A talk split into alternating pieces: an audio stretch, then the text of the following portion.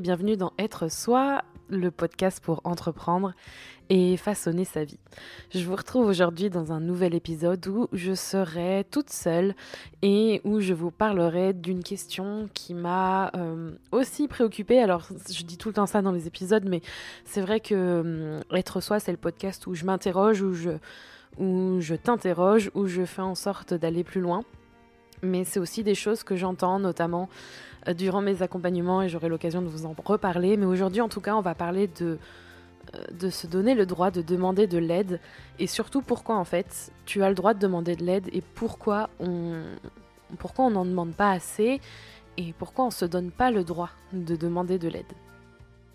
On a tous besoin des autres et on a tous nos propres limites et ces limites, c'est du temps, c'est des connaissances ou des compétences qu'on n'a pas.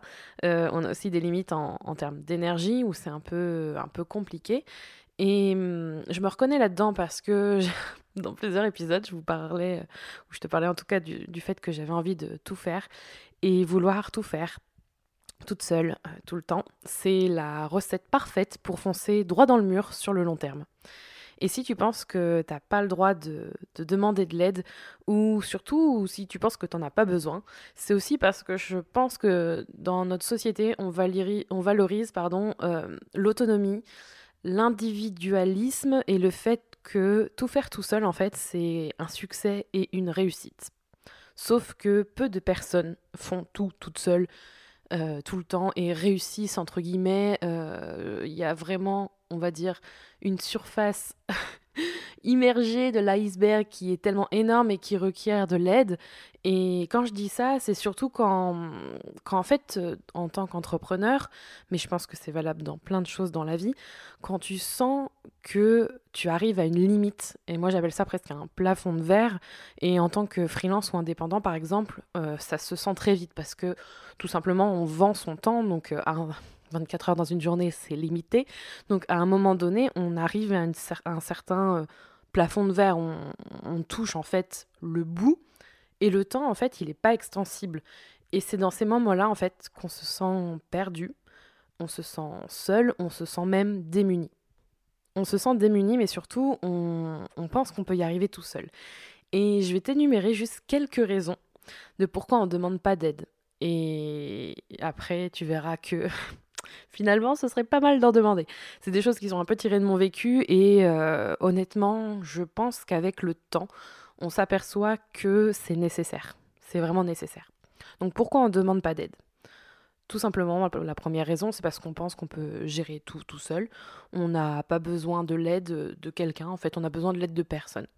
Et à ça, je réponds que c'est impossible. Donc, comme je disais auparavant, c'est impossible parce que quand on ne sait pas quelque chose, par exemple une compétence, certes, on peut apprendre les choses, on peut aller euh, apprendre à coder, par exemple, on peut créer, apprendre à faire un site web, on peut apprendre à faire un tas de trucs, euh, mais ça fait déjà perdre beaucoup de temps quand c'est des choses qui demandent beaucoup d'investissement et aussi en argent ou alors quand on euh, cherche à obtenir une réponse. Alors oui, là tu vas me dire, oui, mais il y a Google, je pourrais demander à Google. Oui, ça c'est sûr, euh, mais il y a peut-être des choses qui demandent d'aller plus loin, comme par exemple une expérience. Ça se trouve peut-être en vidéo, mais est-ce que tu n'aurais pas plutôt envie d'aller demander à quelqu'un quel est son vécu, comment elle a vécu les choses, peut-être dans un domaine que tu ne trouves pas, dans un secteur que tu ne trouves pas, et il est fort probable dans beaucoup de cas que tu dois, euh, à un moment donné, que tu te retrouves dans le besoin de demander de l'aide.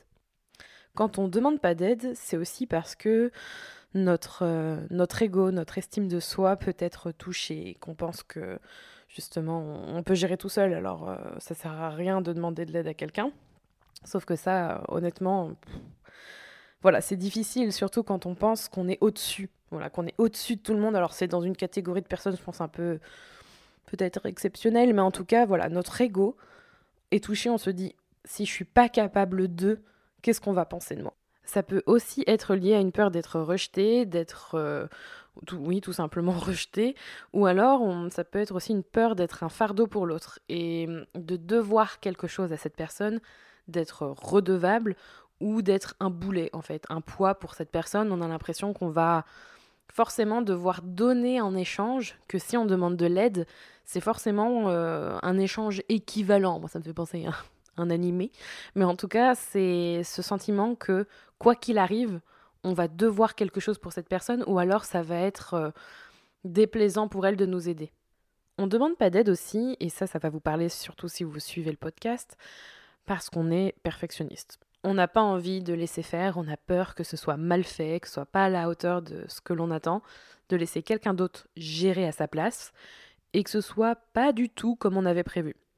Je te laisse te référer à l'épisode sur le perfectionnisme et notamment aussi sur le, le fait d'être maniaque du contrôle pour aller plus loin. Je parle de ce côté-là un peu plus, mais en tout cas, c'est aussi une des raisons qui fait que on ne demande pas d'aide. Puis on a une autre où, par exemple, on a peur de passer pour un nul ou une nulle, et que demander de l'aide, en fait, c'est afficher le fait qu'on ne sait pas tout, et qu'en fait, on n'est euh, pas infaillible, ce qui en soi est tout à fait normal, parce que personne ne sait tout sur tout, et que c'est plutôt faire preuve d'humilité, et pas d'une grande bêtise de. Euh, faire dire une demande d'aide et que finalement on passe pas forcément pour un nul mais ça peut être perçu comme ça et, et, en fait, ça peut être très difficile. Donc ça, c'est plein de raisons de pourquoi on ne demande pas d'aide. Je suis sûre en as d'autres. Sauf que dans tout ça, on oublie une chose, c'est que euh, tout ne peut pas être parfait et que le mieux est l'ennemi du bien, comme on dit. Et que, à force, en fait, de s'obstiner à ne pas demander d'aide, eh ben, on s'aide pas. Parce que pour moi, demander de l'aide, c'est d'abord s'aider soi-même. Et c'est pour ça que moi, j'ai décidé d'ouvrir mes services en accompagnement ou en coaching à la personne, c'est justement pour t'aider à définir ton projet professionnel, à lancer ton entreprise, ou si tu as besoin de conseils pour gérer et organiser ta vie d'entrepreneur. Je suis là pour ça, je suis là pour t'aider. Et, et, ça me fait vraiment plaisir justement de voir à quel point ça peut vraiment faire la différence. Parce que dans des moments comme ça, on peut se sentir totalement seul et on ne sait pas forcément vers qui se tourner. Et du coup, c'est pour ça que j'ai décidé de proposer ces services-là. Donc, je te laisse le lien en barre d'infos et sur juliekinoko.fr slash formation avec un S pour en savoir plus. Évidemment, il y a d'autres façons de demander de l'aide.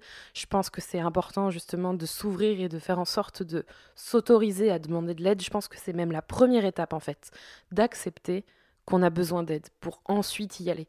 Parce que hum, quoi qu'il arrive, que tu sois dans une situation professionnelle difficile, que tu aies des questions personnelles, besoin d'un conseil ou tout simplement besoin d'une écoute, hum, il faut accepter à un moment donné que tu en as besoin, qu'il faut passer par cette étape.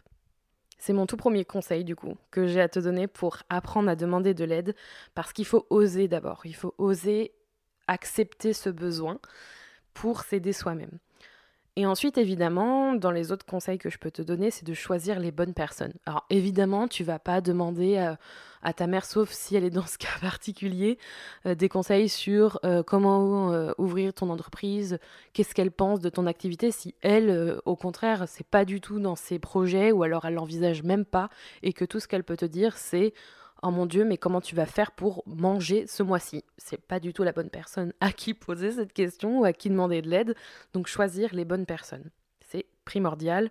Ça va te permettre de tout simplement avoir une bonne oreille, une oreille attentive, quelqu'un qui saura euh, répondre à tes questions et qui sera à ton écoute. Parce que plus la personne sera apte à t'aider, c'est-à-dire à être euh, dans les bonnes dispositions, mieux ce sera pour toi justement d'avoir les bonnes réponses tout simplement et surtout de te sentir écouté. Ça c'est super important.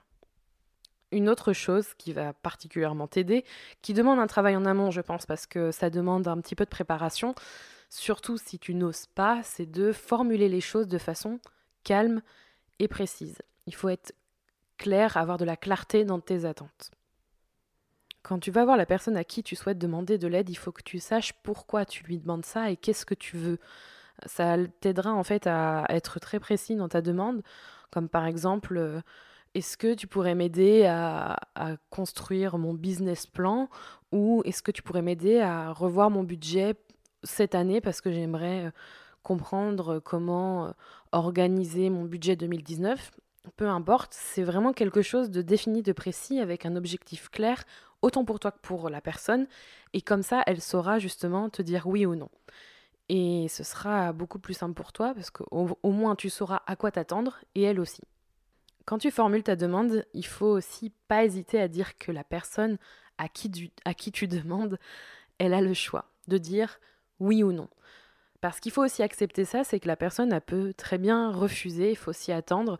Et hum, ça peut être parfois difficile parce que du coup, quand on demande une, deux fois et qu'on se fait euh, rembarrer, ça peut être compliqué. Et c'est vrai qu'il faut s'attendre au refus. Mais pas que. Quand on propose à quelqu'un de dire oui ou non, en général, ça laisse une porte ouverte et ça lui laisse l'opportunité en fait de ne pas être emprisonné dans un devoir d'aide et de se sentir obligé de, lui laisser l'opportunité et de lui faire comprendre que ça lui ferait enfin ça te ferait plaisir qu'elle puisse t'aider, mais qu'elle n'est pas obligée, voilà, que c'est une proposition et que tu n'imposes rien, c'est important. Surtout qu'en plus, dans mon conseil, ou plutôt, on va dire, un, un petit apport à tout ce que je viens de dire, c'est que demander de l'aide, pour moi, c'est aussi partir du principe que une aide, ça nourrit une relation ça valorise. Parce que quand tu vas demander à quelqu'un de l'aide, bah, ça lui fait comprendre que toi, enfin qu'elle est compétente en fait à t'aider, qu'elle est, que tu lui fais confiance pour t'aider. Ça peut même te permettre de consolider euh, ta relation avec cette personne, d'aller plus loin. C'est vraiment quelque chose qui permet aussi de faire le tri, et ça je ne fais, je ne cesse de le répéter, mais c'est aussi dans les moments difficiles que tu vas pouvoir cerner celles et ceux sur qui tu peux compter tu verras que tu vas pouvoir sûrement faire du tri dans, la manière dont les personnes se comportent. Et je pense particulièrement à une catégorie de personnes qu'il faut savoir euh, mettre euh, de côté par rapport à tout ce que je viens de dire, par rapport au fait de d'oser demander de l'aide. Parce que euh, tu vas peut-être reconnaître quelqu'un, je ne sais pas, mais évidemment quand je parle d'oser demander de l'aide, je parle pas des personnes qui passent leur temps à profiter de toi ou à demander des services tout le temps. Euh, c'est des personnes, pour moi, là, qui profitent des autres. Très clairement. Je les appelle presque des parasites ou des aspirateurs à énergie, hein, parce que rien qu'on les voit arriver, on se sent totalement épuisé, parce qu'on sait que ça va être euh, des demandes sur demande sur demande. Et ces personnes, pour moi, elles savent très bien ce qu'elles font, c'est-à-dire qu'elles savent se diriger vers les personnes qui ne savent pas dire non. Euh, elle profite des autres. Ça n'a rien à voir avec quelqu'un qui demande un coup de main ou de l'aide tout simplement. Donc du coup, il faut aussi savoir discerner euh, ton, propre besoin d'aide avec ce type de comportement. Et quand tu vas demander de l'aide, peut-être que, je sais pas, mais moi je parle, je parle par expérience, c'est pour ça, tu vas peut-être pouvoir discerner dans ces moments un peu compliqués où tu te, tu te sens vulnérable de demander un coup de main, peu importe le coup de main, et, peut-être discerner les personnes qui justement passent leur temps à te demander des choses, à te demander de l'aide, et là euh, finalement bah, elles n'existent plus. Quand tu leur poses euh, juste une petite question ou que tu leur demandes un coup de main, euh, là elles ne sont plus là. Donc c'est aussi possible que dans ces moments-là où tu vas demander un coup de main, tu puisses faire du tri dans tes relations. Pour terminer, je voudrais quand même parler du bénéfice de se donner le droit à demander de l'aide. pour moi, c'est tout simplement une, un soulagement en fait. Ça permet aussi d'apprendre à déléguer, chose qui est très compliquée pour moi et que j'ai réussi à faire grâce à, grâce à Rémi et grâce à d'autres personnes. Déléguer, c'est du temps qu'on s'accorde, c'est aussi s'apprendre à faire autrement, à faire bien et pas forcément euh, mieux, toujours parfait. Euh, c'est plus d'énergie, c'est plus de, de tolérance avec l'erreur aussi, ce qui peut être une autre façon d'apprendre quand on est perfectionniste. C'est hum, une autre façon de fonctionner et ça fait du bien de savoir qu'on peut compter sur quelqu'un d'autre. Donc c'est ça aussi l'avantage de, de se donner le droit à demander de l'aide, de se donner le droit à, à faire autrement, à changer d'organisation, à changer de façon de faire. Et, et je pars du principe, honnêtement, avec le temps, avec l'expérience, que on est plus fort ensemble, on est plus fort avec les autres, qu'il faut vraiment trouver les bonnes personnes avec qui travailler. Je pense que tu l'as entendu beaucoup dans les interviews, dans les échanges, euh, dans être soi. Mais en tout cas, c'est vrai qu'on est plus fort quand on sait sur qui compter. Et ça, ça, ça a pas de prix. Si tu as aimé cet épisode, n'oublie pas de le noter, de le partager et de t'abonner au podcast Être Soi. Tu retrouveras toutes les notes de cet épisode sur juliekinoko.fr ainsi que tous les autres épisodes du podcast Être Soi à découvrir ou à réécouter. Merci encore d'être là et d'avoir écouté cet épisode. Je te retrouve bientôt pour un nouvel épisode du podcast Être soi. En attendant, prends soin de toi